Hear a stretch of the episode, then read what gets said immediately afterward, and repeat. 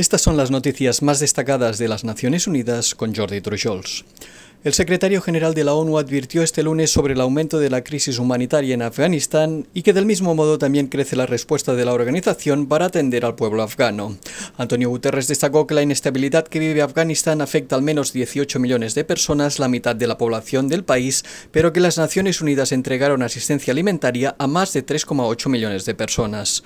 Guterres indicó que pese a los problemas presupuestarios, los desafíos logísticos y una situación geopolítica cada vez más compleja, se está efectuando una operación humanitaria a gran escala en el país. La ayuda humanitaria salva vidas, pero no resolverá el problema si la economía de Afganistán se hunde. También tenemos que asegurarnos de hacer todo lo posible para evitar el colapso económico del país. Por ello señaló que hay que encontrar la manera de que la economía vuelva a respirar sin vulnerar las leyes internacionales e instó al mundo a actuar e inyectar liquidez en la economía afgana para evitar el colapso. Igualmente destacó que los talibanes no han cumplido las promesas que hicieron sobre las mujeres y las niñas y que éstas deben convertirse en el centro de atención. El 80% de la economía afgana es informal, con un papel preponderante de las mujeres. Sin ellas no hay forma de que la economía y la sociedad afgana se recuperen, sentenció Guterres. La Organización Mundial de la Salud publicó este lunes un nuevo informe con 10 recomendaciones que ponen de manifiesto la necesidad urgente de que los gobiernos den prioridad a la salud y la equidad en el régimen climático internacional y en la agenda de desarrollo sostenible. El lanzamiento del estudio se produce unos días antes de la celebración de la Conferencia de las Naciones Unidas sobre el Cambio Climático que se celebrará en la ciudad escocesa de Glasgow del 31 de octubre al 12 de noviembre. El análisis busca comprometerse con una recuperación saludable, ecológica y justa de la COVID-19 e indica que la salud de las personas no es negociable y busca colocar a la salud y a la justicia social en el centro de las conversaciones de la ONU sobre el clima. Entre el decálogo de propuestas de la organización se busca aprovechar los beneficios para la salud de la acción climática, aumentar la resiliencia de la salud a los riesgos climáticos, crear sistemas energéticos que protejan y mejoren el clima y la salud y reimaginar los entornos urbanos, el transporte y la movilidad. Venezuela recibió este fin de semana el segundo envío de vacunas contra la COVID-19 facilitado por el mecanismo COVAX. El cargamento consistió en dos millones y medio de dosis de la vacuna de la compañía farmacéutica Sinopharm y se suma a los más de 15 millones de dosis que ha recibido Venezuela a través de acuerdos bilaterales. De este modo, casi 10 millones de personas han recibido una primera dosis de la inmunización y más de 5 millones han sido completamente vacunadas.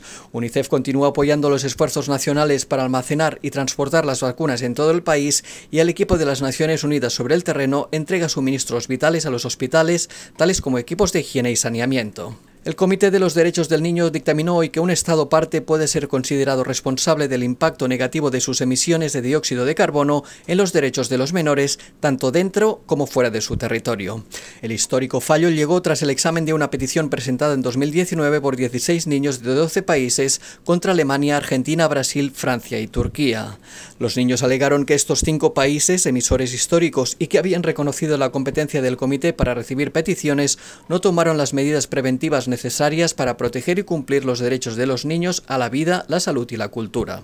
Una de las integrantes del comité, Anne Skelton, explicó que los estados emisores son responsables del impacto negativo de las emisiones originadas en su territorio sobre los derechos de los niños, incluso de aquellos niños que pueden estar ubicados en el extranjero. El carácter colectivo de las causas del cambio climático no debe eximir a un Estado de su responsabilidad individual, concluyó. Un nuevo informe de las Naciones Unidas subraya la urgente necesidad de que las economías de la región de Asia y el Pacífico reduzcan las emisiones de gases de efecto invernadero, entre otros motivos para mantener su competitividad comercial a medida que se estudia la posibilidad de establecer impuestos fronterizos sobre el dióxido de carbono. La secretaria general adjunta de la Comisión Económica y Social para Asia y el Pacífico señaló que hay una gran preocupación por los efectos de estos tributos en los países en desarrollo, ya que muchas economías de la región corren el riesgo de verse expulsadas de mercados clave. La región de Asia-Pacífico es actualmente el mayor emisor de gases de efecto invernadero en términos absolutos.